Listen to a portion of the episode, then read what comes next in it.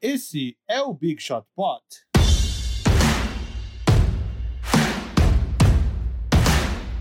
Olá, Big Shooters! Aqui é Vavo emulando o MM Isidoro, pois o, o mesmo não está presente. Aliás, lembra daquela comunidade do Orkut era Eu Tenho Medo do Mesmo? Só por causa da plaquinha que ficava no elevador.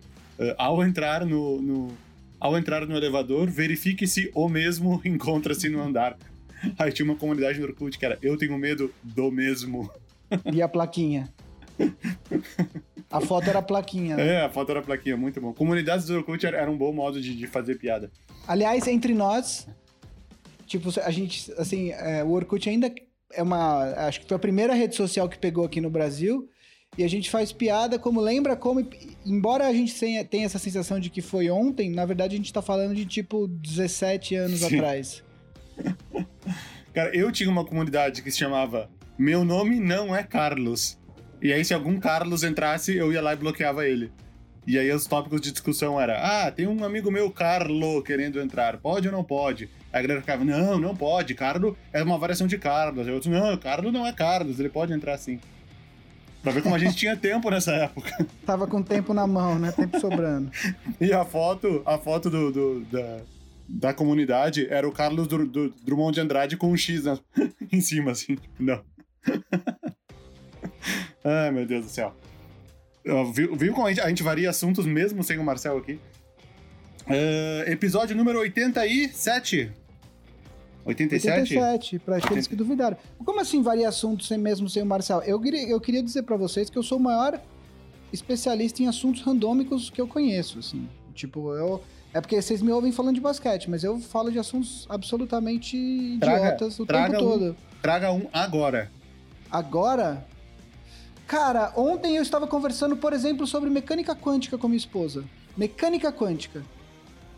Tipo, e aí eu deixo vocês Gente, vocês acabaram de conhecer um dos quântica. casais mais interessantes do Brasil. Continue. É, vocês pesquisem aí. Inclusive, minha esposa está se matriculando num curso de mecânica quântica. Ela trabalha com moda, não tem nada a ver com o que ela faz da vida, apenas porque a gente gosta do assunto. Interessante. Interessante, ó. Muito bom, muito bom. Falando de NBA, então, aqueles recadinhos básicos primeiro, né? Primeiro, uh, seja um Big Shot Pod All-Star. O que é o Big Shot Pod All-Star? É o nosso grupo de, de, de super fãs do Big Shot Pod. A gente tem um grupo no Telegram que a gente fica conversando o dia inteiro e dando pitaco e se provocando sobre a NBA. Cada um torce para um time. E custa apenas 15 reais pelo PicPay, picpay.me barra BigShotPod. E esse dinheiro é todo revertido para edição do, para a produção e edição do programa. Então, seja um assinante e continue a, a, e ajude a manter a existência do Big Shot Pod ad Aliás, infinitum. esse dinheiro você falou que ele vai para edição. Falando em edição, eu queria falar que o, o, Guilherme Dornelles, nosso editor, ele esteve presente na plateia virtual. Eu acho, não sei, acho que foi do, do primeiro jogo entre Lakers e Rockets. Uh, que eu ainda brinquei no grupo. Falei, tem gente desse grupo na plateia do jogo. Eu acho que foi no primeiro jogo de Lakers e Rockets, ele foi ele esteve presente na plateia. A grande pergunta é, então, para, para o público ficar sabendo, ele estava na torcida do Lakers ou na torcida do Rockets? Ah, eu acho que, como editor desse podcast, ele, assim, ele deveria ter sentado na mesa do árbitro, né? No meio ali, ser justo. Mas não, não, não, não. Prefiro não responder essa questão. Deixa para ele responder. Eventualmente ele vai aparecer aqui de novo e ele responde isso. Beleza. Considerações iniciais. Ó, eu tenho uma pré. A gente combinou que ia falar dos prêmios nas considerações iniciais. Eu tenho uma pré-consideração inicial. Porque a NBA anunciou agora há pouco que familiares dos, do, do, do staff, né? Da, da, das pessoas que trabalham, não apenas dos jogadores, familiares dos, do staff vão poder ir também para a bolha. Porque não, não são só jogadores que têm saudades, né? Uh, funcionários também têm. A palavra funcionários que eu estava procurando. Funcionários também têm saudade. Então,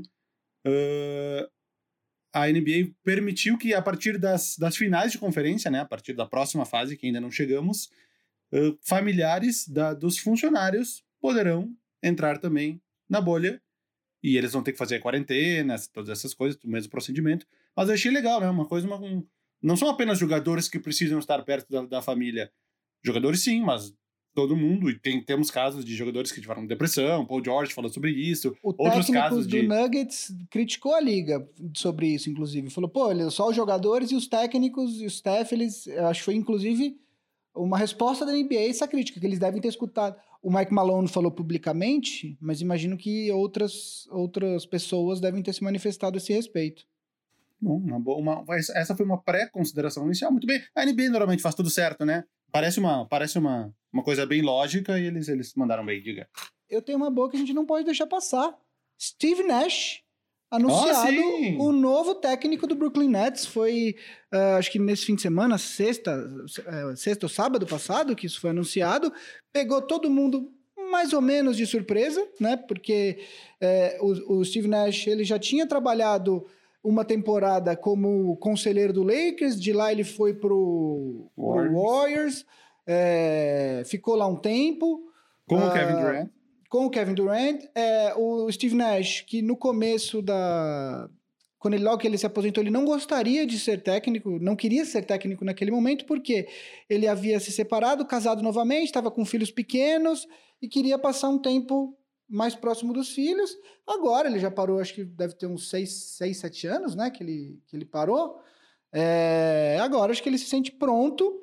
É, pegou todo mundo de surpresa, porque não era, nenhum, não era um nome que estava sendo cogitado, embora ah, armadores, ah, principalmente de nível de Hall of Fame, eles têm essa, essa facilidade em serem contratados como técnicos. eh, Sem experiência.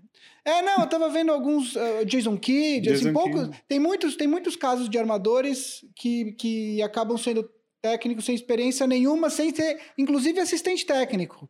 Não, né? eu acho que mesmo. Não precisa nem ser Hall of Famer. O Steve Kerr também. Derek Fisher, que também não é Hall of Famer, também foi assim, né? Uhum. Então, temos alguns. Ah, cara, o que, que tu achou do, do, do que o Stephen A. Smith falou? Que ele eu ia as- falar isso agora. Conta pra gente o que, que ele falou. É, então, o, o Stephen A. Smith, que é um jornalista da ESPN americana, negro, ele fez um, um, um, um- um desabafo, vamos dizer assim, associando a contratação do Steve Nash como um, um técnico sem experiência, já sendo colocado direto em um time que vai disputar título. Ele associou isso a, ah, a, a racismo, porque é uma coisa que, segundo ele, não acontece com treinadores negros. Se isso só poderia acontecer com um treinador branco, um cara sem nenhuma experiência, já chegar direto num time vencedor. E aí foi uma, foi uma declaração que meio que polarizou as pessoas.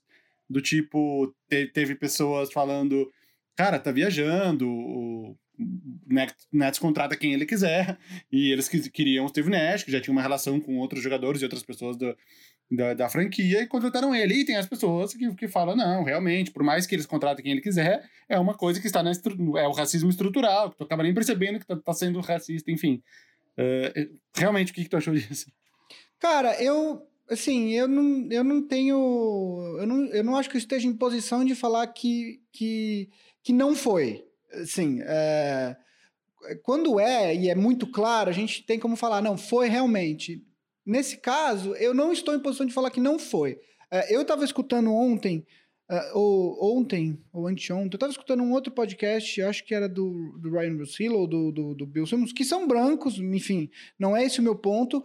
E eles nem estavam entrando no assunto do Stephen A. Eles estavam entrando justamente no assunto de armadores que são contratados direto para ser técnico de um time de NBA sem ter tido experiência prévia. E eles citam alguns nomes, inclusive de, de armadores negros. É, inclusive, acho que o próprio Doc Rivers. Doc Rivers, sim. Ele sim. foi técnico direto sem ter nenhum tipo de experiência.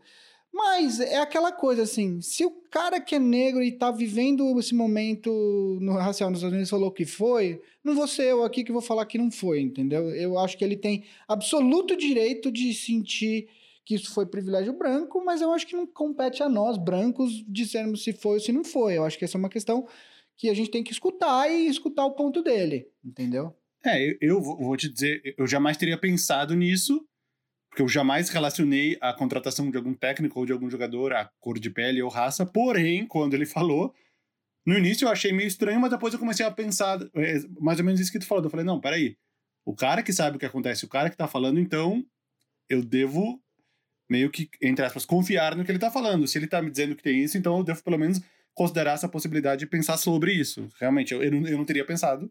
Eu não teria pensado numa coisa dessas, até porque já aconteceu, com que nem a gente falou, com outros jogadores de entrar direto, enfim, tanto brancos quanto negros, mas enfim, é um. É, eu acho que é uma questão para sim ser discutida, principalmente nesse momento que a gente está vivendo agora, né? Aliás, é o momento para ser discutido. A única coisa que eu acho é que, assim, quem contratou o Steve Nash não foi o Sean Marks. Eu acho que quem decidiu que o Steve Nash era o, o favorito para vaga foi os, as duas estrelas do, do Nets, assim. De verdade, eu acho que foi uma contratação muito mais do Duran e do, do Kyrie do que do, do Sean Marks, assim. É, é, aliás, assim, isso é uma coisa, né? Quer dizer, a NBA nos últimos 10, 15 anos, é, basicamente, o técnico é o técnico que a estrela do time quer que seja, né? É, o LeBron já derrubou vários técnicos, o próprio Spoelstra ele, e não é que ele derruba, não é que ele trabalha ativamente para derrubar o, o, o técnico, é é uma questão de quando você começa a não enxergar a mesma coisa que o técnico e a coisa começa a não funcionar muito bem, os, os, os general managers e às vezes até próprio, os próprios donos de franquia, eles têm que fazer uma decisão. E aí, entre privilegiar a, a superestrela e privilegiar o técnico, é óbvio que essa decisão vai ser 99% das vezes privilegiar a superestrela, né? O Sean Marks, no final das contas, não foi ele que. Eu imagino que assim, ele sentou com, com as estrelas e falou: e aí, quem? Entendeu? Então, se foi privilégio branco ou não, é, de novo, se o Stephen acha que foi, não sou eu que vou falar que não foi. De qualquer maneira, fica aí mais uma, uma razão para a gente prestar atenção no Brooklyn Nets na próxima temporada. Além das duas super estrelas, vai ter uma outra super estrela no banco e quem sabe uma terceira, né? Que eles podem tentar ir atrás, usar o Caris Laver de moeda, etc e tal. Como Mas assim? Aí, ele já tem uma terceira estrela, ela se chama DeAndre Jordan. é, vamos passar de assunto, que nem vou falar do DeAndre Jordan aqui. Vavo, vamos falar rapidamente então dos prêmios que foram anunciados nessa última semana. Uh, nenhuma surpresa, né? Sexto homem, Montrezl Harrell. Uh, e Rookie of the Year, Jamorant. Acho que nenhuma, nenhuma surpresa nessas, nessas escolhas. O Montrezl Harrell teve até o um negócio do, do, do Lou Williams passando o prêmio para ele, ou, ou cumprimentando ele, tem uma teve foto. Teve um vídeo bem legal. É. Não, teve um vídeo. Um vídeo, um, um vídeo. Eu vi é. só a foto. Teve Mas um legal, porque passou de um companheiro de time para outro, né? O que, que você achou? Nada fora do esperado, né? Nenhuma surpresa, nenhuma surpresa. Na verdade, nenhum dos três que vencesse, se qualquer um dos três vencesse, não seria surpresa. O Montrezl Harrell ou o Lou Williams ou o Dennis Schroeder, todos jogaram num nível super alto. É muito estranho pensar que jogadores ganhavam esse prêmio antigamente com 10 pontos por jogo, 12 pontos por jogo, porque hoje a gente tem, tipo, uns 20 sexto homens que pontuam 15 pontos ou mais, tipo, sei lá, uh, agora de cabeça, nem, tô pensando, mas são tantos sexto, tipo, o Dragic. O Dragic poderia ser um sexto homem em qualquer outra temporada, mas é que na NBA atual, o, o é, um nível é muito alto do, dos sextos homens, né? Uh, enfim. E, e o prêmio de, de, de Rookie of the Year Jamorant venceu 90, ganhou 99 votos de 100. Zion Williamson ficou com um votinho. Mas na, na, na, classificação geral, o segundo foi o Kendrick Nunn, né? Porque o, o porque tem a votação tipo, ah, tem o primeiro, tem o segundo, tem o terceiro, e aí tem um balanceamento entre os votos. Então, o Zion Kendrick... ficou fora de muitos, de muitos. Exatamente, exatamente. Quantos votos teve o Zion ao todo? Uh, ele teve 104 pontos, né? O máximo que dá para fazer é 500 pontos. Tipo, o primeiro colocado vale 5. Então o, o Jamorant conseguiu 498. Porque ele teve um de 5 e um de 3. É, teve, 400, teve 99 votos de 5 e um voto de 3. E o, o, o Kendrick Nunn ficou com 204 e o Zion com 104. Aí Brandon Clark, Kobe White, Terrence Davis, Eric Pascal e o R.J. Barrett com um pontinho. Ele ganhou um votinho para terceiro colocado. Sem surpresa também, né? Óbvio. Fora Qu esse... Quantos votos o Zion teve ao todo? Ah, eu só tenho a pontuação total aqui, não tenho. Ah, ele só dá a pontuação, não dá os votos. Mas Eles dão aqui, não... onde, onde eu estou olhando não tem. Mas ah. se achar o original, acho que mostra. É, porque eu teria deixado ele de fora. Se eu fosse, se eu tivesse voto, eu teria deixado ele de fora apenas porque eu acho que ele fez poucos jogos. Se a gente está considerando que não é para levar os jogos da bolha em, em, consideração, o que, de novo, também não entendo, a gente até discutiu isso aqui no programa, é, o Zion fez 18 jogos apenas, enquanto o Diamorante tinha 60 e poucos. Não acho justo que jogadores com 60... e poucos jogos uh, compitam com jogadores que têm 18 jogos. Ó, né? eu já achei a tabela aqui, ó. O Zion ganhou 1 para primeiro, 37 para segundo e 24 para terceiro. Então foram Um pouco mais de metade dos votos. 62 votos de 100 ele ganhou. Mas o Kendrick Nunn ganhou 56 para segundo e 36 para terceiro, ou seja, 82, Uhum. ah, 92 de 100. Isso fez ele ficar na frente do Zion. É. Ah, então é isso, né? Destaques iniciais todos feitos. Vamos passar então para discutir as séries ah, de segundo round dos playoffs. A gente vai começar pelas séries que. Hoje é terça-feira. A gente vai começar discutindo as séries que tiveram jogos ontem à noite, na segunda-feira. E depois a gente vai discutir os- as séries que tem jogo nessa noite de terça-feira, que vocês já vão saber os resultados ah, quando vocês escutarem esse podcast a partir de quarta-feira. Então, Vavo, vamos lá, vamos começar com, com Boston Raptors, uma série que tá muito.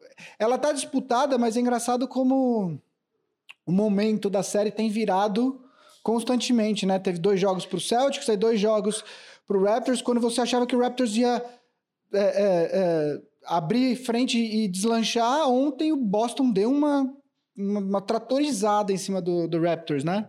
É, esta série é o oposto de Rockets e Thunder. Rockets e Thunder, todos os times da casa venceram. Da casa, entre aspas. E nessa série, todos os visitantes estão vencendo até agora. Mas tá na mesma 2x0, 2x2, 3x2. É, teve dois jogos muito curiosos, né? O primeiro, que o Celtics liderou do início até o fim. A maior distância foi 24 pontos, a maior liderança. Acabou 112 a 94. Toronto não teve praticamente nenhuma chance. E o jogo 5, que foi o jogo de ontem, também acabou 101 a 89. No intervalo estava 62 a 35, chegou a 30 pontos de vantagem. Também Toronto não liderou por nenhum momento no jogo, Boston liderou do início até o fim. Foram os dois jogos mais curiosos, que foram os jogos desbalanceados, os dois por lado do Celtics. Já os jogos equilibrados, que foram o 2, o 3 e o 4, principalmente o jogo 3, aí teve Aí tivemos vencedores diferentes, né? O jogo 2 foi aquela vitó- vitória do Celtics, com, as, com a chuva de cesta de 3 do, do Marcus Smart no final do jogo. O jogo. Esse foi o jogo 2. O jogo 3 foi o jogo da bola de 3 do, do Anunobi, que o Kemba Walker poderia ter se consagrado, né? Naquele passe para o Daniel Tais, sobre o 0.5. O Anunobi se, se consagrou ainda mais. E o jogo 4 foi uma vitória ali que o, o Raptors conseguiu abrir no finalzinho um pouquinho, 100, 100 a 93. Uh, ela é uma série que. é- exatamente, eu não sei se o jogo vai ser equilibrado ou não. Pode ser tanto um jogo bom quanto um jogo ruim. ruim no sentido de desequilibrado. E o de ontem, o jogo 5, com certeza eu achei que ia ser um dos jogos equilibrados, 2 a 2 a série. Quem vence o jogo 5 normalmente leva a série em 73% das, das ocasiões. E vimos mais um blowout, o maior blowout de todos no primeiro quarto. O Raptors fez 11 pontos. Acabou 25 a 11. E, enfim, eu, eu depois. Primeiro eu falo o que tu acha da série, depois eu queria voltar naquele assunto que a gente falou da semana passada do Margasol. Margasol ontem zerado, errou todos os arremessos. Que eu tinha falado que talvez ele começasse com o Ibaka, não começou, e talvez ele venha apagar o pato por isso. Mas enfim, agora eu fico curioso para saber como vai se encerrar. Tem as mesmas preocupações do Celtics da rotação. Ontem, de novo, o único cara que veio do Seis banco... jogadores, eu ia falar isso agora. A Foi rotação do Celtics ontem, único. seis jogadores com o Wanamaker com 28 minutos, e aí o, o segundo jogador com mais minutos do banco é o Robert Williams e o Grant Williams empatados com nove minutos apenas. Ou seja, o, o, o Celtics assumiu que, que a rotação vai ser ju- justíssima, né? Aliás, uma outra coisa que é muito importante a gente falar, que é, é atualmente a liga por conta de replay e de outras paradas, é, o que acontece é que, principalmente no final do jogo, você acaba tendo muito mais paradas é, técnicas e, e- e replays, etc., do que a gente tinha alguns anos atrás. O que significa mais tempo de descanso para os jogadores, né? E alguns técnicos já meio que sacaram isso, e, e aí você acaba. É, o, que- o que acontece é que você consegue ter os jogadores, principais jogadores, por mais tempo dentro de quadra. O que significa que se você tiver é, uma rotação mais curta, você consegue deixar esses jogadores batendo 40, 42 minutos, dependendo do jogo. Óbvio que não é o ideal. O ideal é que você tenha pelo menos oito jogadores confiáveis ali no, no- na rotação. Mas no caso do Celtics ontem, o Brad Stevens decidiu que ele ia rodar 100 jogadores e ia usar outros jogadores de forma pontual durante o jogo. E aí e, e- e o Boston é, é engraçado que, que mesmo ganhando por tanto, né? o, só seis jogadores tenham tido mais de dois dígitos de minutos na, na partida, né? É, sobre o Mark Gasol, eu vou para passar a palavra para o Vavo, tem uma coisa curiosa.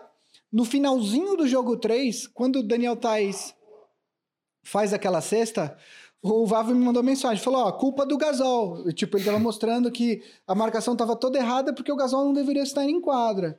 E aí eu tava falando pro, pro Avo que... E a gente já tava considerando o jogo ganho, meio segundo, imagina. E, e teve tempo, né?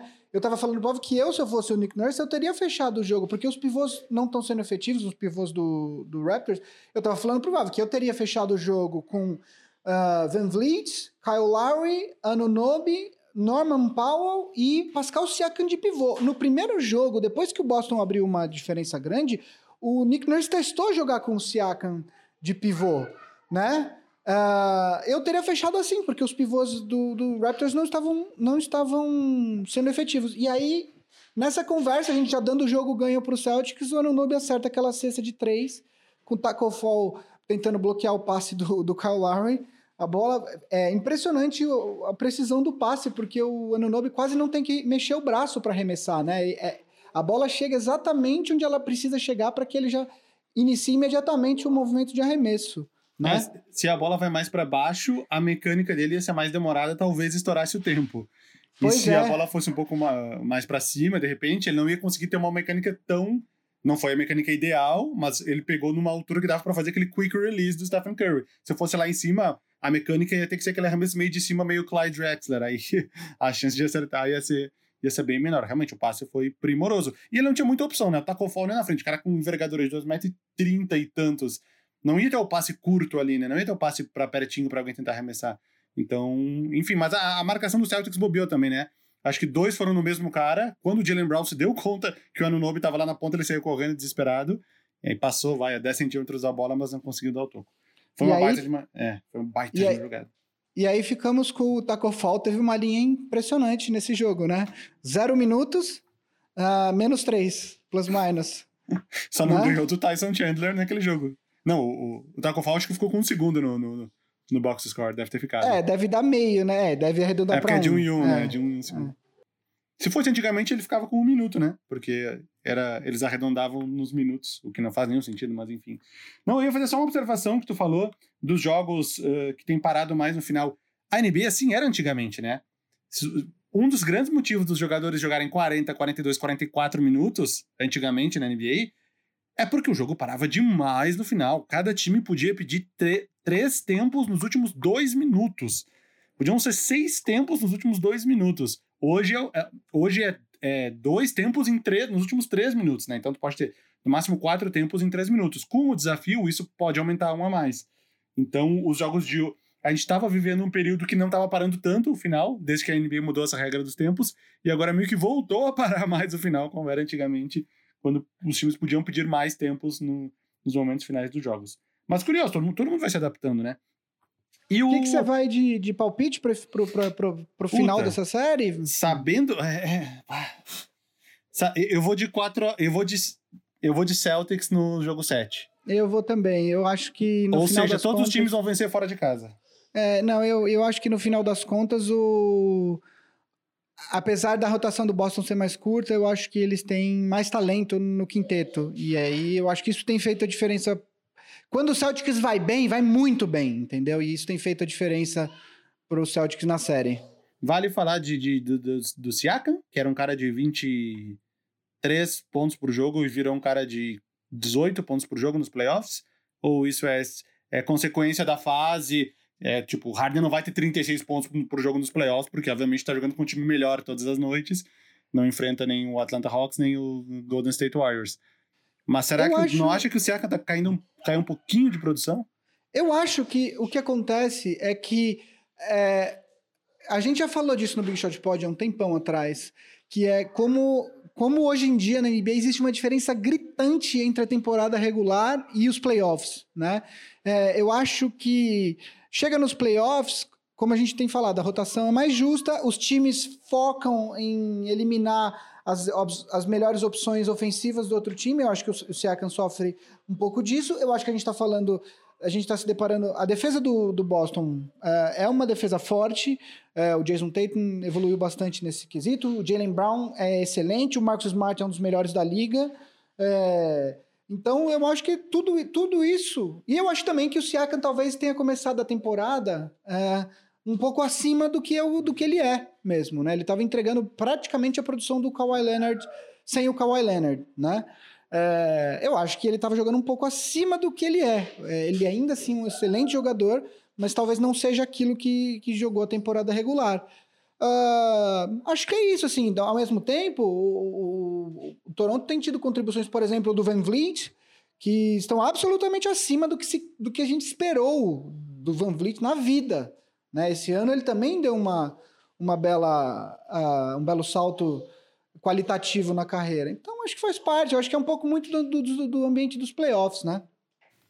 É, não, eu achei curioso, sabe? Porque o, o, visualmente os números dele decaíram bastante. Tem questão de, de, de porcentagem mesmo. Tá chutando 41 nos field goals. Então, 21% para três pontos, cara. Tá chutando cinco bolas por jogo e acertando uma, na, praticamente, nesses novos jogos. Então, acho que isso que me chamou a atenção, a queda nos... No, talvez essa queda do, no aproveitamento se refletindo na queda dos números absolutos dele. Exatamente. Vamos de Clippers e Nuggets agora, Vavo? Clippers e Nuggets. Eu vou começar falando aqui. Eu vou começar falando, basicamente, é, o que eu já tinha falado sobre o Clippers na, na, nos últimos programas continua valendo, né? É um time que se comporta como se tivesse ganho 12 títulos, ainda não ganhou nada, continua sendo o time com mais talento na liga, mas é impressionante como eles acham que qualquer jogo eles ganham ah, na hora que eles quiserem. É, eu, eu, acho que existem times assim, tá? Eu só acho que os times têm que fazer por merecer esse tipo de comportamento, né? O Clippers ainda não fez. Pode fazer? Pode. Mas uh, o Clippers passou o carro no, no, no, Nuggets no primeiro jogo, o que fazia absoluto sentido, porque o Nuggets veio de uma série absolutamente desgastante de sete jogos contra o, o Utah Jazz. Fazia muito sentido que isso acontecesse no primeiro jogo. E aí, no segundo jogo, quando o Clippers teve a chance de pisar na garganta do Nuggets, o Nuggets liderou de cabeça a cabeça o segundo jogo. O Clippers teve uma atuação absolutamente é, flat, de novo, né? É, Teve o, o Kawhi foi acho que o pior jogo dele nos playoffs, no segundo jogo contra o Nuggets. Sim. Acho que ele fez 14 pontos só, foi uma pontuação bem abaixo do que a gente está acostumado a ver dele, né? E ontem, é, até o terceiro quarto, Teve um momento ali no terceiro quarto que o Nuggets estava liderando, aliás, no terceiro ou no segundo, mas o Nuggets chegou a abrir 10 pontos e, e a coisa estava azedando para o Clippers. É, ontem. Abriu 12 pontos no meio do segundo quarto, eu lembro. Ontem, o, o Paul George carregou o Clippers, principalmente no primeiro tempo, tava, ele era o melhor jogador do time disparado, né? É, e aí, no final das contas, uh, o Clippers fez prevalecer a diferença de talento. Eu acho que eu gosto muito desse, desse elenco do, do, do Nuggets. É, eu acho que ele também é um elenco bastante com muitas opções, mas é, não estão essas opções não estão no nível das opções que o Clippers tem. Né? E aí eu acho que isso ficou refletido no, no, no jogo de ontem. Assim. Eu acho que quando precisou, o Clippers tinha mais garrafa vazia para vender. É, o Kawhi, apesar dele ter feito só 23 pontos, ele pegou 14 rebotes, uh, ah, 6 assistências. Uh, o banco ontem do, do Clippers nem foi tão efetivo, né? Só o Harrell com 11 pontos e o Lou Williams com 10. Mas eu acho que ficou claro, assim, uh, ontem, o que, que o Nuggets não teve ontem? Um bom jogo do Jamal Murray. E o, o time do Nuggets, quando um dos dois melhores jogadores não tem um jogo bom, é, é, muito difícil bater um time do nível do Clippers, né, com o nível de talento do Clippers. Eu acho que é isso, assim. Para que o Nuggets bata, eu falei semana passada, a chance que o Nuggets tem de bater o Clippers é levar essa série para sete jogos e aí ter uma atuação de gala do Jokic e do Murray no jogo 7. É, fora isso, acho muito difícil que o Nuggets uh, chegue às finais de conferência. É, eu percebi uma leve dependência. Estou percebendo nesse, nesse novo Clippers, vamos chamar de novo Clippers o Clippers completo, né? Porque aquilo que a gente falava da temporada regular, a gente, a gente nunca via, a gente, a gente trabalhava com Clippers que a gente achava que ele poderia ser e não com Clippers que era naquele momento. Nesse novo Clippers, eu tô achando uma dependência do Kawhi Leonard um pouco acima do que eu achei que ia ser. Porque isso tá realmente se refletindo nos placares, no vencedor e no perdedor do jogo. Quando, quando o Kawhi faz um jogo um pouco melhor, melhor o Clippers ganha. Quando o Kawhi faz um jogo pior, o Clippers perde. E nessa série contra, contra o Nuggets tá bem claro isso, né? Aquele primeiro jogo, uh, o Clippers ganhou, o Kawhi jogando bem, foi 29 pontos. O segundo jogo foi esse de 13 pontos que tu falou, que ele não, não tava caindo nada. 4 de 17, não meteu nenhuma bola de 3. Cara, eu abri aqui o, o game log do Kawhi para ver o último jogo que ele não tinha metido uma bola de 3. Preciso voltar uns 20 e tantos jogos aqui lá para fevereiro, num jogo contra o Memphis, que era um blowout de 27 pontos no Memphis. Ele jogou só 20, 24 minutos e ele não meteu nenhuma de 3. E antes desse, meu, aí precisa voltar lá para novembro, entendeu? Não acertou nada, não meteu bola de 3, tava errando tudo, cometeu turnover, foram quatro turnovers, mas agora de cabeça me lembrando, parecia que foram uns 10, porque na hora crucial ele errou bastante. Uh, menos 16 o plus-minus dele nesse jogo. E o Clippers perdeu. Ontem ele voltou a jogar bem, voltou a, a chamar a responsabilidade. Ontem o Paul George ajudou mais uh, para alívio dele, mas foi isso: os 23 pontos, 14 rebotes, 6 assistências. Enfim, eu acho que essa dependência do Kawhi, do Kawhi tá sendo um pouco além do que eu achei que ia ser. Eu achei que ia ser uma coisa mais equilibrada do Kawhi com o Paul George, com o Williams e o Harrell e o, e o Beverly e o Marcus Morris indo meio atrás ali. Enfim, tô achando o time meio, meio, meio polarizado no, no, na questão Kawhi jogar bem, Kawhi jogar mal. Mas enfim, não sei se é um problema, porque o Kawhi joga bem na, a cada cinco jogos, quatro ele joga muito bem. Então, se, ele, se, for, se existir essa dependência realmente, o time chega às finais da NBA. Mas fica essa questão, até onde o time é dependente do Kawhi Leonard. E eu vou falar uma coisa para vocês. Uh, vou vou uh, emitir uma, uma opinião polêmica aqui. É, polêmica mesmo, assim. Tendo visto o que a gente viu dos playoffs até agora, é, eu vou falar para você que eu acho que o time que sair do leste é favorito ao título. Eu acho que o time que levar o leste é o favorito ao título e vou explicar. A gente vai falar mais de Houston e Lakers daqui a pouco, mas é, eu vejo que é, os times com condições de chegar às finais pelo lado do oeste são Clippers, são Lakers e Rockets. É, de verdade, sem nenhum desrespeito ao Nuggets, é, que tem se mostrado um, um oponente à altura do Clippers, eu acho que está um pouquinho abaixo, é, porque eu acho que a, segundo, o segundo, a segunda estrela do Nuggets, apesar dele ter tido uma série incrível contra o Jazz, ele ainda não está no nível das estrelas que a gente está falando quando a gente fala de Kawhi Leonard, Paul George, James Harden, LeBron James e Anthony Davis, tá? É, eu vejo falhas muito gritantes nos outros três times que eu disse que são os favoritos do Oeste, né? É, a gente tá, eu estou falando desse é, liga e desliga do Clippers, que eu acho que pode ser.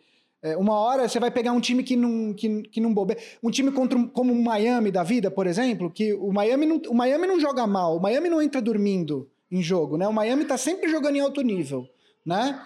É, eu acho que você tem, por exemplo, um time como o Lakers, que é impressionante como tudo é difícil para o Lakers, né? Por quê? Porque o Lakers tem um problema sério de elenco, né? O Lakers pagou o preço por esperar o Kawhi até o último momento. Olhando em retrospectiva hoje, o Lakers teria um elenco muito mais forte se depois que fechou com o Davis partisse para assinar com outros jogadores. Quantos jogadores free agents que o Lakers não deixou passar que poderia dar os 15 milhões que deu para o Danny Green, por exemplo, que, que estariam fazendo um papel é, melhor nesse momento uh, no, nesse elenco, né? É, tudo para o Lakers é muito difícil. Se o Lakers não tiver pelo menos mais um terceiro contribuidor é, que, consistente, é muito difícil para o Lakers tudo, principalmente agora que você não joga mais contra time fraco, né?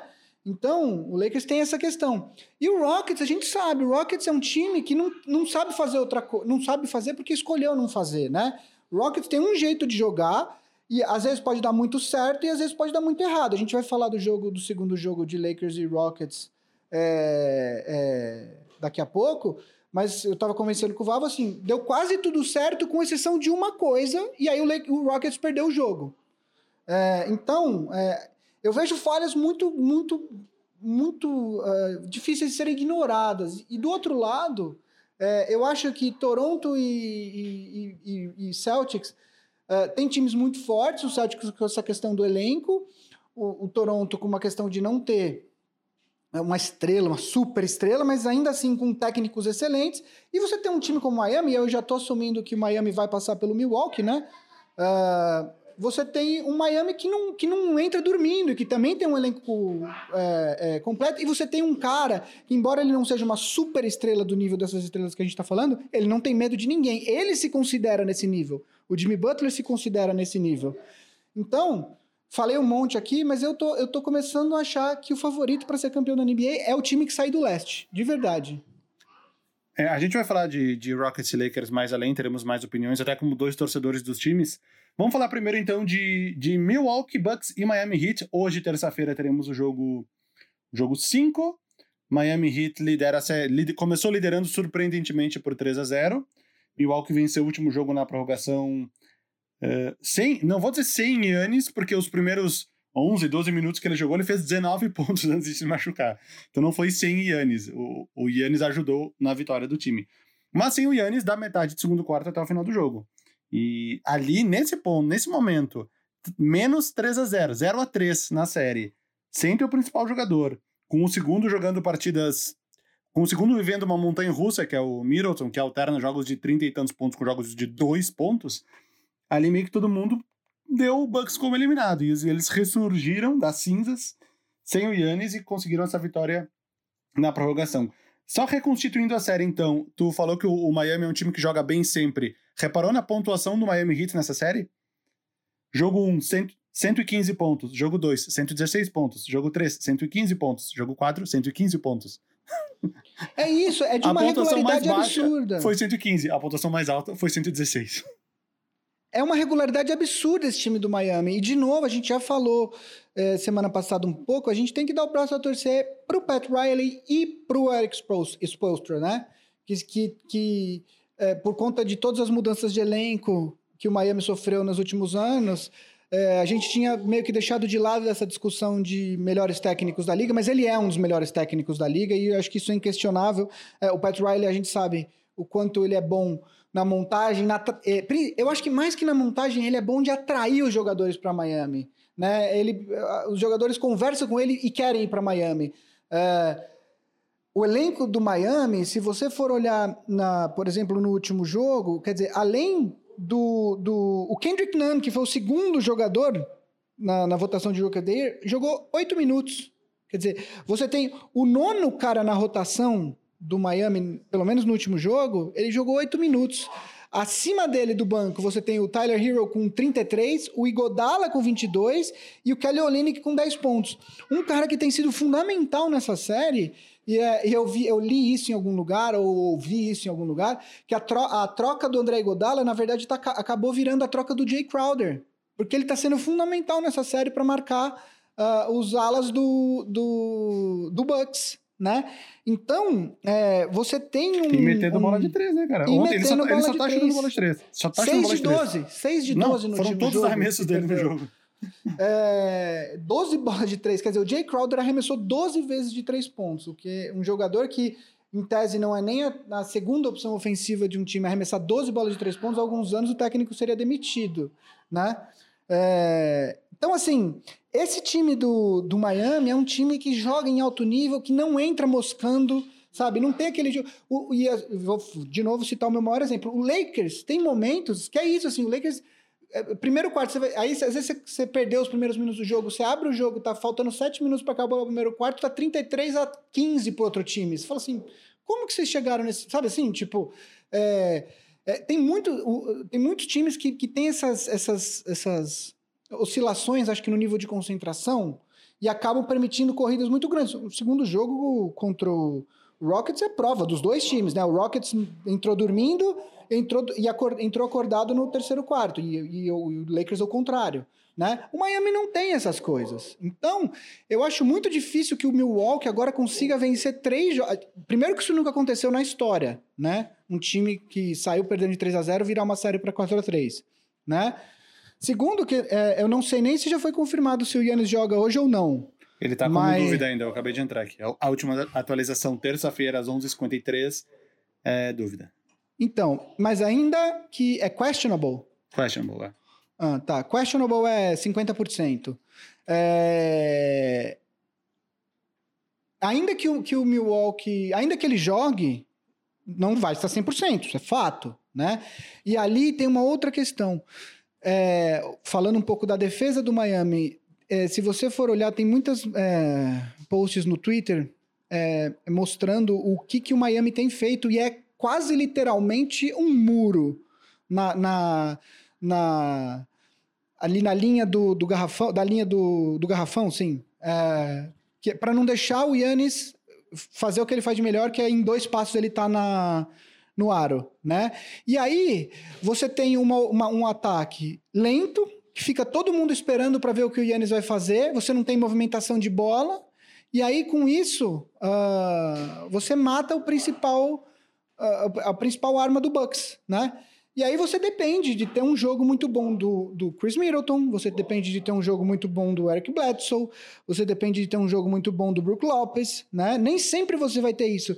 E aí, antes de passar a palavra, a única coisa, a última coisa que eu queria falar é, eu não sei se você teve essa impressão, Valvo, mas a, a sensação que eu tive é que como time, como, como ataque, a, a, a partir do momento que o Yannis saiu, a coisa, a coisa parecia ser muito mais fluida para o Bucks. É óbvio que você perde o maior talento do time, mas como ataque, como, como conceito, né? Você vê, você vê jogadas sendo armadas, você vê é, a bola rodando um pouco mais, não, não só apenas todo mundo esperando para ver o que, o que uma pessoa ia fazer, para aí sim decidir o que, como, como os outros jogadores é, se comportam, entendeu? É, até porque muda toda a defesa, né? No instante que sai um Yannis Antetokounmpo do jogo, a defesa do Miami Heat se comporta diferente. E se comportando diferente, o, o Milwaukee Bucks acaba criando outras oportunidades e tem bons jogadores. Como a gente falou, o Chris Middleton é um cara bom. Não, não vai ser no final da carreira dele considerado uma super estrela da NBA, mas é um cara que teve momentos muito bons, que já disputou dois All-Star Games, que fez um jogo de 36 pontos último. 36, 36. pontos, 8 rebotes, 8 assistências, chutando 12 de 28, um pouco menos de 50%. Mas foi um cara que na hora decisiva ali ajudou, entendeu?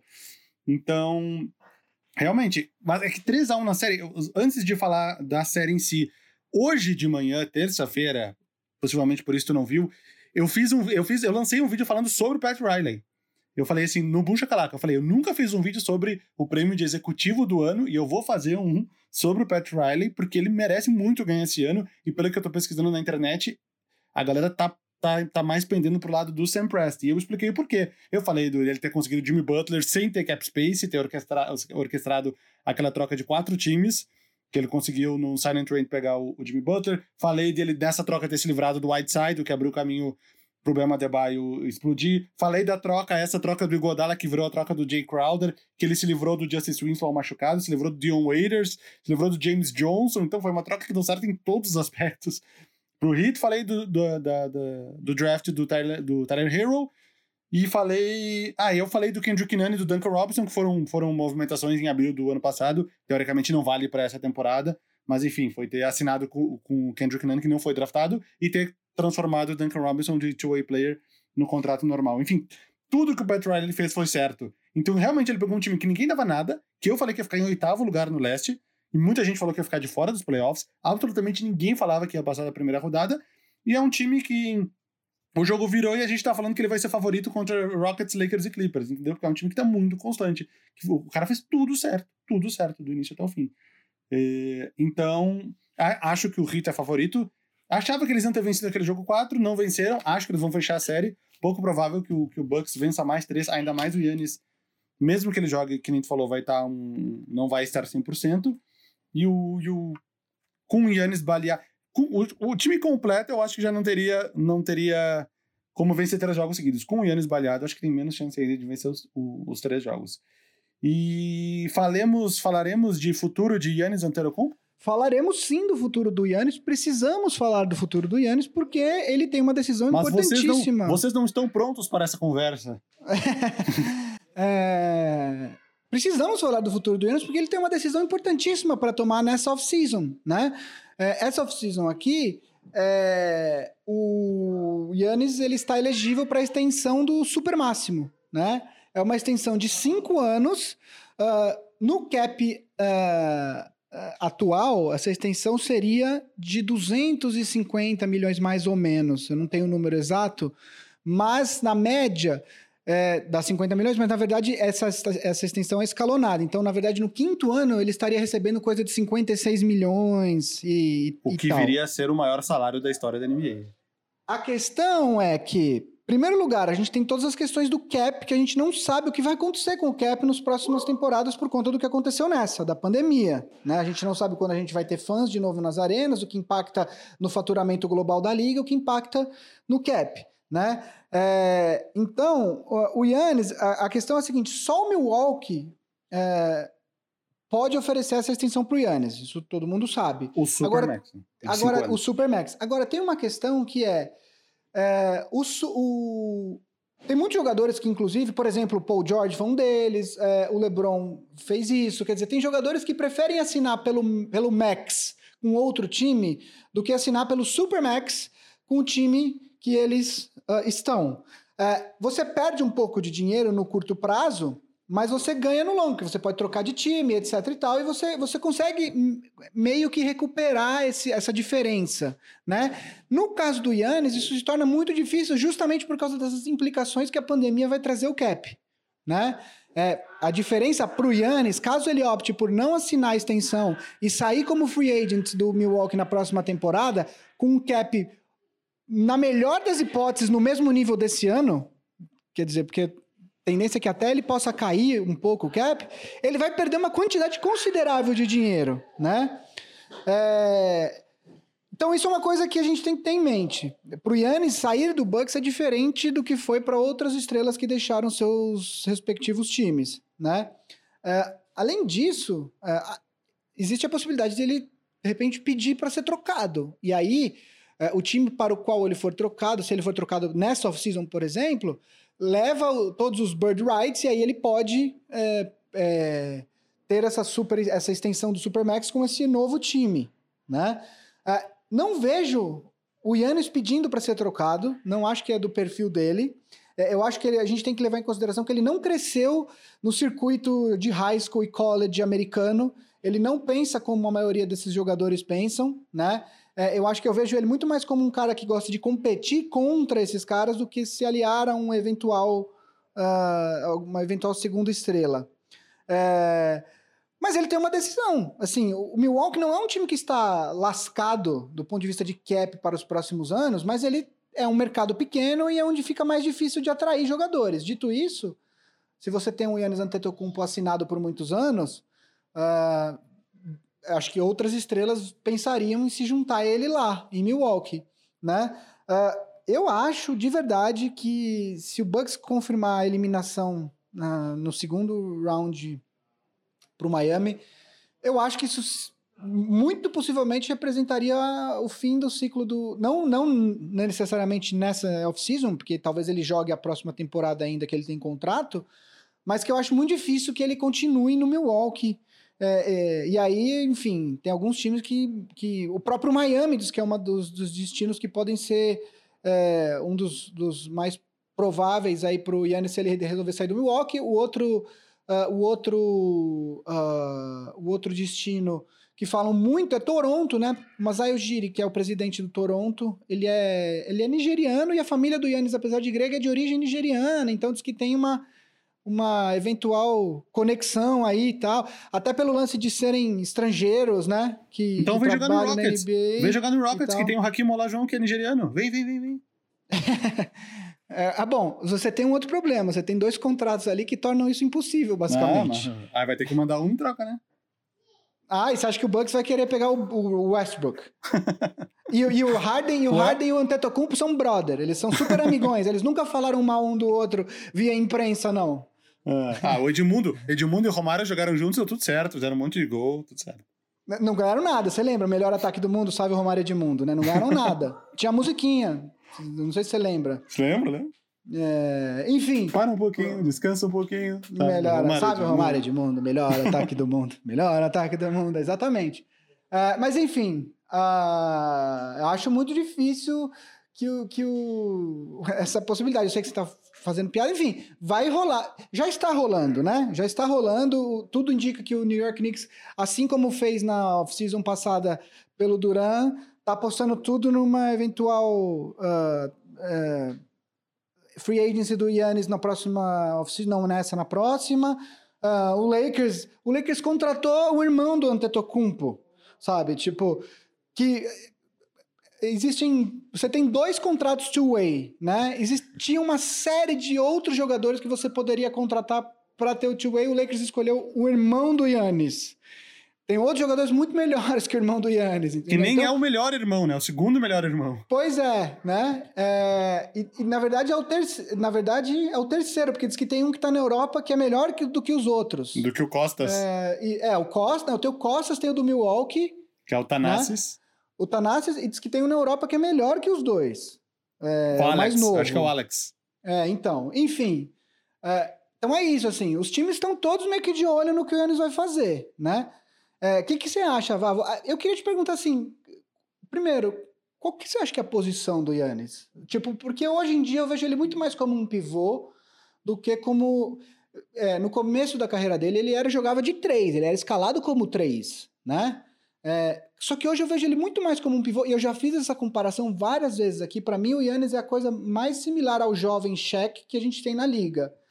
É, é, eu acho que o Yannis precisa de um armador. Eu acho que o Yannis precisa de um, de um, de um, um armador, tipo, algo assim, entendeu? Eu acho que ele precisa desse cara, não é do, do Middleton que ele precisa. É, o, esse esquema da posição é verdade, né? Ele entrou como um. Ele jogava muito pouco no início, mas ele era um small forward. Depois, na época do Jason Kidd ali, ele foi meio que. Ele era o armador realmente do time que levava a bola. Se for olhar no Basketball Reference, tá? Que ele, na temporada essa, acho que foi 15, 16, tá como point guard, o Yannis. Aqui, ó, realmente. 2015, 2016, ele tá como point guard.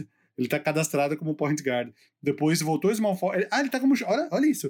Na primeira temporada ele tá como small forward. Na segunda, como shooting guard. Na terceira, como point guard. Na quarta, como small forward. nas últimas três, como power forward. E no caso, tu tá argumentando que ele é um pivô, que não é nenhuma dessas quatro que ele tá. Que ele supostamente foi. Realmente, é um cara com. Vem pro Rockets. Rockets não tem posição, meu. Vem, vem, vem, vem. Pode jogar qualquer... onde tu quiser. Pode marcar quem tu quiser. Não, mas é isso, cara ele com certeza ele tá pensando muito agora. Eu acho que a ideia inicial dele seria assinar o Supermax, não só porque é uma oportunidade única que poucos jogadores têm e que é uma quantidade de dinheiro absurda e aparentemente, enfim, acho que ele gosta da cidade, enfim, tá jogando já lá 6, 7 anos, 7 anos. Mas e é um time que foi a melhor campanha das últimas duas temporadas, né? O que, que tu pode querer que é melhor do que a melhor campanha nas últimas duas temporadas? Tipo, não existe um lugar melhor do que esse. Porém, o desempenho nesse ano dos playoffs, eu acho que ele começou a perceber, essa série contra o Miami Heat, ele começou a perceber que de repente ele não vai ser campeão no Milwaukee. Eu acho que no pensamento dele ele iria ser campeão no futuro próximo, e agora talvez ele esteja pensando que ele não vai ser campeão pelo Milwaukee. Eu não acho que ele vai pedir para ser trocado. Eu acho que se for esse o caso, ele achar que não vai ser campeão, ele espera, ele joga mais esse ano, tenta mais uma vez com esse mesmo time, porque não vai ter muito o que mudar. E aí fica, vira free agent e decide na próxima temporada para onde ele vai. Uh, então acho que essa talvez seja a dúvida dele. Assino o Supermax e me, e me prendo mais cinco anos nesse time, ou mais quatro anos, no caso, sobre esse Milwaukee Bucks, ou jogo esse ano e, e viro free agent. Eu acho que ele não vai pedir para trocar. Até porque é difícil. Como é que tu orquestra uma troca em torno do Yannis? É tipo o próprio Milwaukee Bucks trocando o Kareem Abdul-Jabbar lá em 75, sei lá quando. Os caras não tem como ter um pacote de volta, tá ligado? O time virou um time horrível, porque tu mas, perdeu o melhor jogador e ganhou um monte de jogador médio. Mas quando você troca... Mas, não, mas...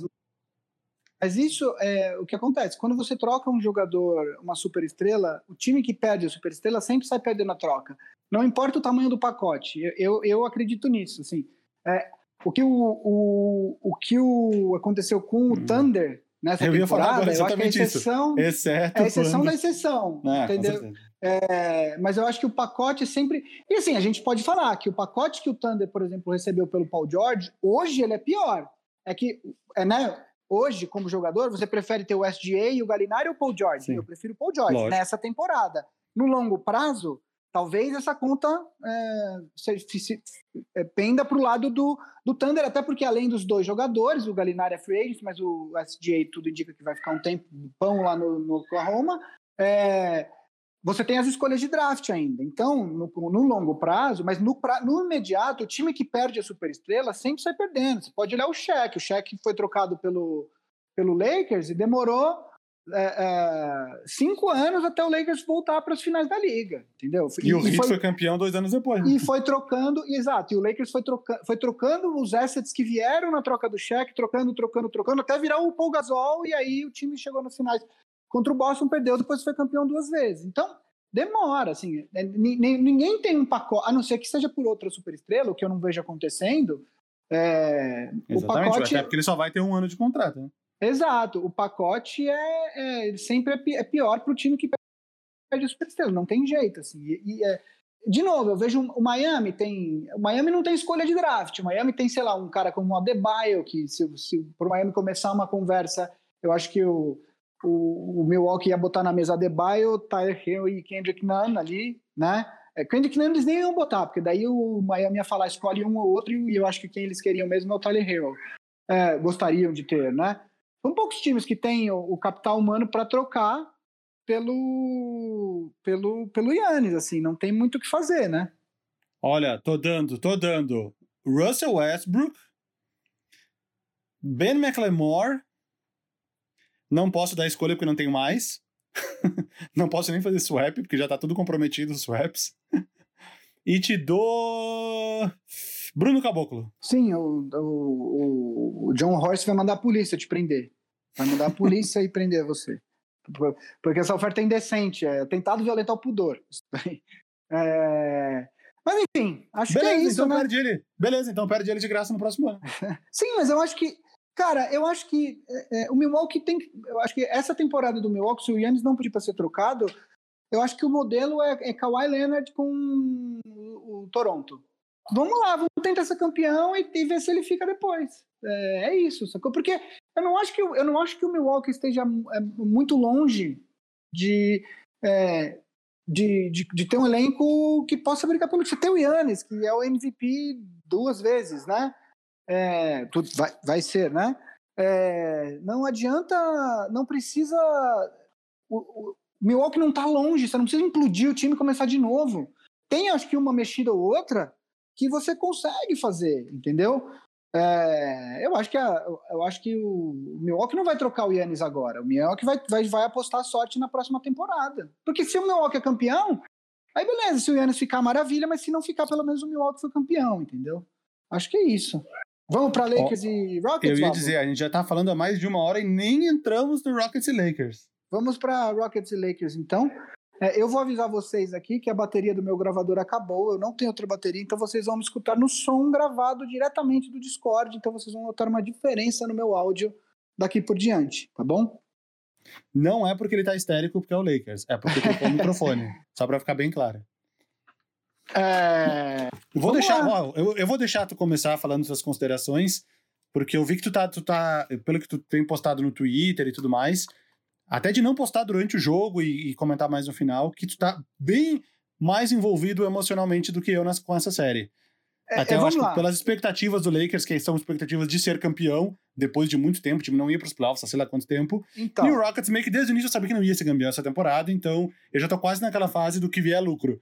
Uh, e eu tô percebendo uma, uma, uma, uma sinergia muito grande tua com esta série, então eu gostaria de ouvir teu, a tua opinião primeiro. Vamos lá. É, eu, como eu disse na, na, na, no episódio passado, eu gostaria, eu acho que o Thunder como time é muito mais organizado que o Rockets, é, o que supostamente poderia significar que o Thunder seria mais perigoso para o Lakers, mas não, o, o Rockets era muito mais perigoso para o Lakers porque tem um cara como Harden, porque o Lakers não tem chute de três pontos bom, porque o Lakers não tem ninguém para marcar o Harden, o cara que poderia atrapalhar mais o Harden na, nessa série não foi para bolha, que é o Avery Bradley, é, e que além de tudo é um arremessador decente de três pontos. Então, assim, a série pro, pro Lakers, a pior possível era o Rockets, né? É, tem um envolvimento porque assim fazia muito tempo que o Lakers não ia aos playoffs. Então faz tempo, eu estava até comentando que eu tinha esquecido o quão, o quão pouco ou nada civilizado eu sou assistindo o Lakers nos playoffs. É, e é, e é, engraçado como o comportamento é diferente, por exemplo, quando você assiste um jogo de futebol decisivo e um jogo de basquete, né? O futebol são poucos pontos comparado ao basquete, né? E, e, você entende os momentos do jogo ali, né? Tem momento que seu time sofre mais pressão, tem momento que seu time, dependendo de como tiver andamento do jogo, tá pressionando mais, mas você entende. Agora, no, no basquete tem essa questão assim que, do nada, um jogo que parecia controlado, um outro time mete 10, 12 pontos na sequência e, e, e você, toda hora você fica torcendo para a defesa é, parar o outro time e aí você começa a ficar bravo. E o jogo, especificamente esse último jogo, o segundo jogo da série, eu tava com as duas crianças dormindo, então eu tive que ver o time implodindo no terceiro quarto sem poder emitir um pio para acordar as crianças, entendeu? É... Eu, assim, eu acho que ficou claro, como eu já disse no começo ali do programa, um pouco antes, que a gente estava falando do, dos defeitos que os times do Oeste têm, ficou claro nesses playoffs, é, e eu acho que nesses dois jogos, principalmente contra o Rockets, ficou claro o, o preço que o Lakers está pagando por ter esperado o Kawhi, né? É, realmente ali você precisa de um terceiro contribu contribuidor é, no time e nem, nem sempre você tem esse cara. É, no último jogo, foi o cara que pouquíssimas pessoas esperavam, que é o Marquise Morris, né? Que meteu ali quatro bolas de três na sequência, acho que ele terminou o jogo com 19 pontos, né? E foi um dos caras que pesou ali para a vitória do Lakers. É, ao mesmo tempo, uh, os arremessos de três do Lakers ainda estão. É, é, é, é, um percentual muito abaixo da, da, do que precisaria ser, principalmente contra um time como o Rockets, né? E, e fica claro para mim que, assim, se o Lakers for campeão, e eu ainda acho que tem, que tem condição de ser campeão, não é que eu estou excluindo a chance do Lakers, mas vai depender de um esforço sobre-humano das duas maiores estrelas que o Lakers tem, que é o LeBron e o, e o Anthony Davis. E assim, o Lakers teve esse esforço do, do LeBron nesse jogo, né? Apesar do, do, do Anthony Davis ter sido o, o, principal marcador de pontos do time, o que o LeBron fez no último período, né, foi algo absurdo, assim, ele ele basicamente é aquelas coisas que a gente vê o LeBron fazendo, né? Ele decide que o time não vai perder de jeito nenhum, o time não perdeu, né? É, eu acho que, que assim, pro Lakers, é, é, foi 16 pontos que o Marquinhos Morris fechou o jogo, com 4 de 5 de 3 pontos, né? O Lakers até teve uma contribuição razoável do Kuzma, 13 pontos, mas no primeiro jogo ele foi mal. Eu, eu, tem uma coisa que eu queria falar assim, o Kuzma tem contribuído defensivamente, a gente já falou, eu já falei da evolução defensiva dele, mas ele tem contribuído defensivamente, tem uma rotação que o que o, que o Rocket sempre faz para cavar o tiro de, de canto pro PJ Tucker ou pro Eric Gordon, e no final do jogo ele marcou muito bem algumas vezes. É, então, assim, é, ele tem contribuído, mas assim, falta um cara, é, falta um cara que você sabe que toda noite ele vai te entregar 15 pontos, 10, 12 pontos, 15 pontos. Esse cara, cada noite é uma, é uma, é uma pessoa, mas o problema é as noites que você não tem esse outro cara, né? E aí você depende da defesa, a defesa do Lakers é uma das melhores da liga, mas o ataque do, do, do Rockets é um ataque potentíssimo, né? E quando você pega o Harden numa noite como ele estava, por exemplo, no jogo 1, é, ele fez 25 pontos no primeiro tempo contra o Lakers no primeiro jogo, né? É, o Gordon tá tendo uma série muito boa, né? O Gordon finalmente parece o Eric Gordon da, da, da, das temporadas anteriores. Aleluia! E, e não o impostor que jogou até a interrupção da liga, né? É, então, assim, é uma série, mas no final das contas, o que fica claro para mim é o quão difícil. Esse time do Rockets tem muitos buracos, muitos buracos, assim, de verdade. É, eu acho que, por exemplo, o matchup desse time do Rockets contra o Clippers é horrível para o Rockets, né? É, só que Lakers vai ser tudo muito difícil, porque falta elenco, porque fa você, você tem ali seis, sete caras além do LeBron, do coisa que podem contribuir esporadicamente num jogo aqui ou ali, mas no final das contas, é, é, sabe, o John Waiters está jogando. É, é, nesse jogo, o Lakers ainda acho que deu uma sorte que talvez possa ter, possa ter achado alguma coisa ali, que o Javier Magui torceu o pé, né? E aí no final o AD jogou muito mais tempo de pivô. O, o Javier Magui jogou oito minutos, o, Dwight Howard nem jogou, né? Então o grosso de minutos do Anthony Davis veio de pivô.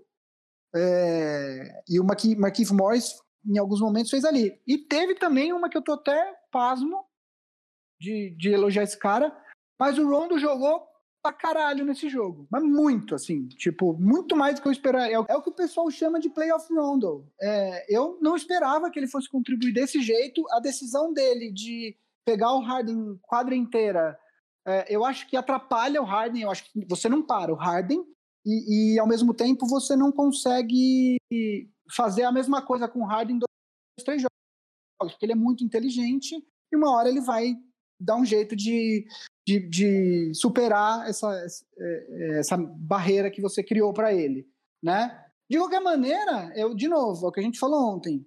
Qualquer coisa entre varrida de um lado e varrida de outro não me surpreenderia nessa série.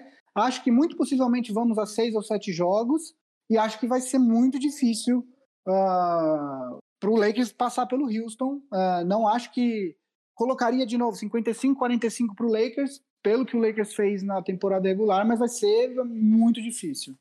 É, eu, eu ainda o meu palpite inicial era Lakers, eu falei aqui, eu falei acho que 4 a 3 né? Uh, confesso que no primeiro jogo é assim, né, cara? É, não é o meu time, eu assisto, mas eu não assisto 100% focado e eu não transmiti nenhum jogo do Lakers nesses, nessa volta que eu tava de comentarista da, do NBA League Pass. Me deu uma pequena assustada vendo como um torcedor do Lakers o time, né? Uma assustada no sentido que eu vi, que nem falou, eu vi muitas falhas no time. Eu vi muitas falhas no time. E me deu até uma esperança, vamos dizer assim, tipo, opa, eu achei que eu ia perder essa série. Mas de repente, conhecendo como o Rocket jogava, joga, talvez consiga vencer essa série. Que eu não estava contando com isso. Uh, tu fez um baita de um resumo, meio que, meio que, meio que cobriu todas as partes. Uh, é aquela coisa, observação número um: quando o Rockets começa a chover bola de três, tu tem que ser o Chris Paul da, da série anterior. Tu não pode querer devolver com um monte de bola de três. Se o Lakers fizer isso, ele perde o jogo na hora. Ele perde o jogo na hora, porque o Rockets abre 15 20 e no, e no meio do terceiro quarto não volta mais. O Lakers não tem bons arremessadores de três pontos. Eu não sei nem quem é o melhor. Talvez seja o Danny Green. É, tu pode me dizer aí. Supostamente é o Danny Green, mas que tá mal, né? Nessa, nessa, nessa, nessa pós-temporada tem sido o KCP. KCP. Uh, esse esquema do Rondo jogar muito bem, isso é muito uma característica desse time do Rockets, que é deixar o pior arremessador arremessar o quanto ele quiser. Isso deu para ver agora nos playoffs, com as pessoas acompanhando mais o Rockets de perto, viram o Lucas Dort fazendo 30 pontos no jogo 7. Por quê? Porque ele era a última opção de marcar. Quando fica trocando, trocando de marcação, corre para um lado para outro, na dúvida deixa o Dort livre. E aí, quando o Rondo tiver em quadra, na dúvida deixa o Rondo livre. Tanto que ele, ele arremessou 5 bolas de 3. Precisaria voltar muito tempo para ver quando foi a última vez que o Rondo arremessou cinco bolas de três no jogo. Por quê? Porque ele estava livre toda hora que ele quisesse. E ele pulou vários arremessos de três. Ele, ele refugou outros arremessos de três também. E não só ele. Outros jogadores do Lakers eu também reparei, principalmente no primeiro jogo, refugando arremessos de três pontos livre, talvez não estando acostumados com uma, com uma circunstância dessa. Uh, do lado do Rockets, o Westbrook tá mal, se serve de alento. Ele foi muito mal em dois jogos e ainda assim tu ganhou um, e a série tá empatada em 50-50. Então, não é de se esperar que ele vai mal até o jogo 7. Ele teve uma lesão na perna, talvez ele não tenha voltado com toda a explosão possível. Teve um desgaste grande ali nos últimos jogos contra o Thunder, que ele voltou, jogou muitos minutos. Não sei até onde isso influencia. Mas o Lakers o está devolvendo o Rockets na mesma moeda, né? Deixando o Westbrook completamente livre para arremessar de três. E ele, ao invés de infiltrar, que é o que ele faz, ele meio que tá chutando. Então ele chutou acho que seis, deixa eu olhar aqui. Sete bolas é, de três. Sete bolas de três pontos nesse jogo. O PJ Tucker jogou sete. O PJ Tucker chuta quase 50% de três pontos no corner. O, o... Olha, olha que absurdo. Os jogadores do Rockets, quantos chutaram de três? Harden 8, Covington 8, Gordon 12, PJ Tucker 7, Westbrook 7, House 7. Tem seis jogadores que chutaram 7 bolas de 3 ou o mais. Rockets, o Rockets fez 22 de 53, 41,5% de 3, e isso é contando com 1 de 7 do Westbrook. Se você tirasse isso, o aproveitamento seria tipo 50%, seria 21 Extra. de 46. 46, quase isso. É. Bizarro. No, jo no jogo de ontem, especificamente, que o Rondo foi muito bem, o banco do Rockets veio muito mal. O Jeff Green foi horrível, zero ponto. Zero ponto, menos 26 no box score. Austin Rivers, 0, 0, 0, tudo zero. Austin Rivers, em 6 minutos ele ficou com menos 18. Ou seja, e o Daniel House, que normalmente entra bem, também menos 17. O banco do Rockets veio mal. Uh, muito porque essa, essa segunda unidade do Lakers estava bem, né? Principalmente com, com o Rondo, que ficou mais 28. Uma curiosidade, cara, a gente comentou em off aqui antes, as pessoas muito citaram o duelo do, do PJ Tucker, ele tem até o um meme, você acabou de perder para PJ Tucker de pivô, com 6'5 de altura, né? Olha o plus-minus do, do PJ Tucker e do Anthony Davis. No primeiro jogo, PJ Tucker mais 19, o Anthony Davis menos 6. Mas tudo bem, porque o Rockets venceu o jogo por 15, então é meio que aceitável. O jogo de ontem, que o Lakers venceu por 8, o PJ Tucker ficou com mais 18, com o Rockets perdendo de 8 pontos. O PJ Tucker mais 18 e o Anthony Davis menos 7. Olha que é, estranho é, então, isso, cara. Mas, isso quer é, dizer que é quando. Porque, mas isso, isso existe uma explicação especificamente para isso. É, nesse caso especificamente, que é o seguinte: o Anthony Davis é uma das estrelas do Lakers. Em alguns momentos do jogo, o Anthony Davis fica sozinho em quadra com a segunda unidade, porque isso faz parte do, do plano do Lakers de não ter nunca o, ah, sim. Que nem o Westbrook no Rockets. O, né? o, PJ Tucker não fica só. Aliás, pelo contrário, quando o PJ Tucker está em quadra, muito possivelmente o Harden também está em quadra. Sim, Entendeu? são os mesmos minutos. São, então, os dois fazem a mesma rotação de minutos. Então, é, é essa a explicação para essa diferença brutal, entendeu? Tipo, o Anthony Davis e o Lakers, isso é um dos defeitos do Lakers ao longo da temporada inteira. É, o time, o plus-minus do time, quando o LeBron não está em quadra, é, não, não é dos melhores, entendeu? Então, é, para esse caso especificamente, eu sei que a explicação é essa. É, o. o não, 100% correto. PJ Tucker, o, no primeiro jogo, ele marcou 20. Tu viu essa, tu viu essa, essa estatística? Ele marcou 26 vezes o Anthony Davis, individualmente.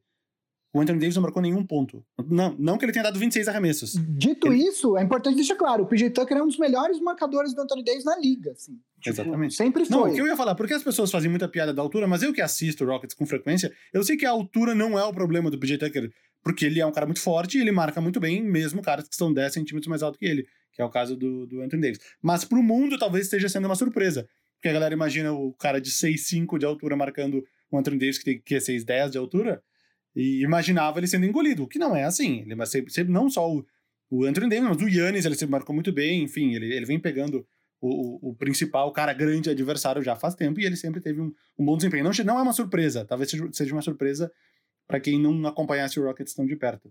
E outra curiosidade. Diga. Não, eu ia dizer que quando o Lakers abriu 42 a 21, absolutamente 100% das pessoas falaram que o jogo tava, tinha acabado procurando nas redes sociais. Eu já sabia. E isso é um caso clássico de quem não assiste os jogos do Rockets. Porque se for pegar os jogos do Rockets, ele, ele virou vários jogos dessa temporada. Eu não digo nem vencer o jogo, que foi o caso de ontem, que não venceu. De anteontem. Não tô falando nem de vencer o jogo, mas de voltar pro jogo. Várias ocasiões de 20 pontos, de 25 pontos. Teve um jogo contra o Miami Heat lá no início da temporada, que o, Heat estava na casa dos 60 e poucos pontos e o Rockets estava com 20 e poucos pontos. Tava quase 40 de diferença e o Rockets voltou pro jogo foi, faz parte daquela aleatoriedade que a gente falou. O, o Rockets é uma montanha russa, ele pode enfiar 10 bolas de três seguida, como pode errar 10 bolas de três seguida. E isso então... vale para os dois lados também. Se o Rockets abre 20, não quer dizer que o jogo acabou também, porque devido ao estilo de jogo, eles não sabem jogar de outra forma. Então, então o, jogo, o jogo tá sempre valendo. Existe uma questão que é, é você tá 21 pontos na frente. Você não precisa tirar os 21 pontos numa corrida só, né? Você pode sei lá, pega um time como o Tira Rockets. Tira 7, 7, 7 em 3 você, quartos. Isso você, é muito factível. Não, não. O Rockets tá 21 pontos, né? Daí, de repente, o Rockets manda, manda 3 bolas de 3. É, é, absolutamente factível, né? É um negócio que, assim, não é que eu tô inventando a roda. Todo mundo sabe que acontece do Rockets meter 3 bolas de, de 3 pontos em 3 ataques consecutivos, né? Aí tirou para 12. 12. 12 pontos já é uma diferença manejável. Né? E não importa que tava 21, entendeu? Exato, é então é, um é isso. Eu já sabia. Agora, tem uma coisa que eu, que eu falei no, mais, mais cedo no programa que eu queria falar que é esse negócio do. Muitas vezes o Rockets precisa de tudo dar certo para ganhar o jogo. É, se você for olhar os números, quer dizer, a gente estava falando dos arremessos de três pontos, você teve 22 de 53, né? 41,5%. Cara, esse jogo é o jogo que o Rockets ganha. Se você pega as estatísticas dos jogos do Rockets, se você Sim, sabe eu, melhor que eu. Eu até sei qual é a estatística. Esse jogo, esse jogo é o jogo que o Rockets ganha. O que, que saiu errado nesse jogo? O Westbrook. O Westbrook arremessou. Se o Westbrook é, é, dos, dos, dos, sete arremessos que ele, que ele, dos seis que ele errou, se três ele vai para o layup, três ele vai para o layup, você já está falando de 117 a 115, né? É, quer dizer, você já tá, o jogo já está parelho. Ele, e aí a gente está falando dele play, mas ele pode, desse arremesso, ele pode rodar a bola mais um passe e deixar outro jogador, sabe, esperar a marcação vir e rodar a bola mais um passe e deixar um chutador melhor que ele de três pontos em, em livre, enfim.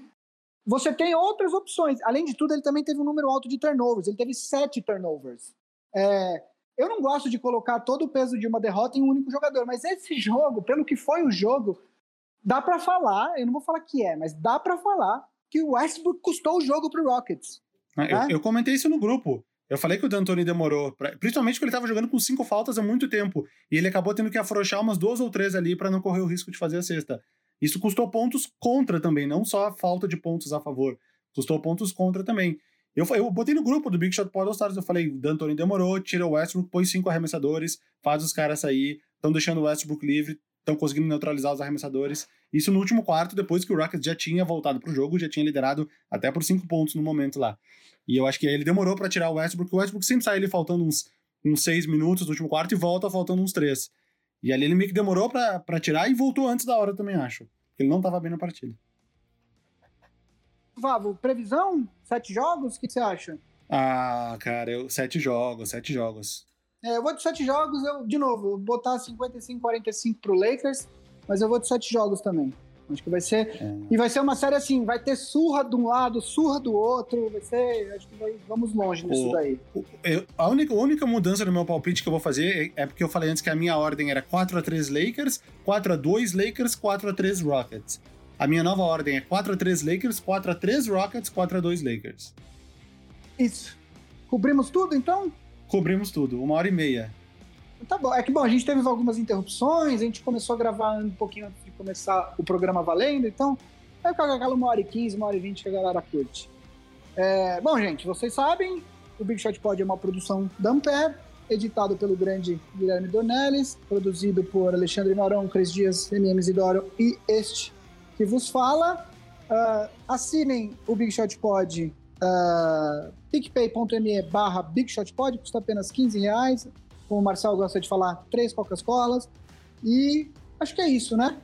Ele falava uma Coca-Cola, é, eu que fiz ele mudar.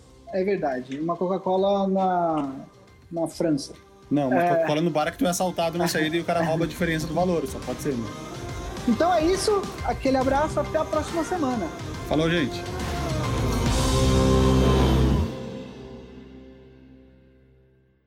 Umbrella.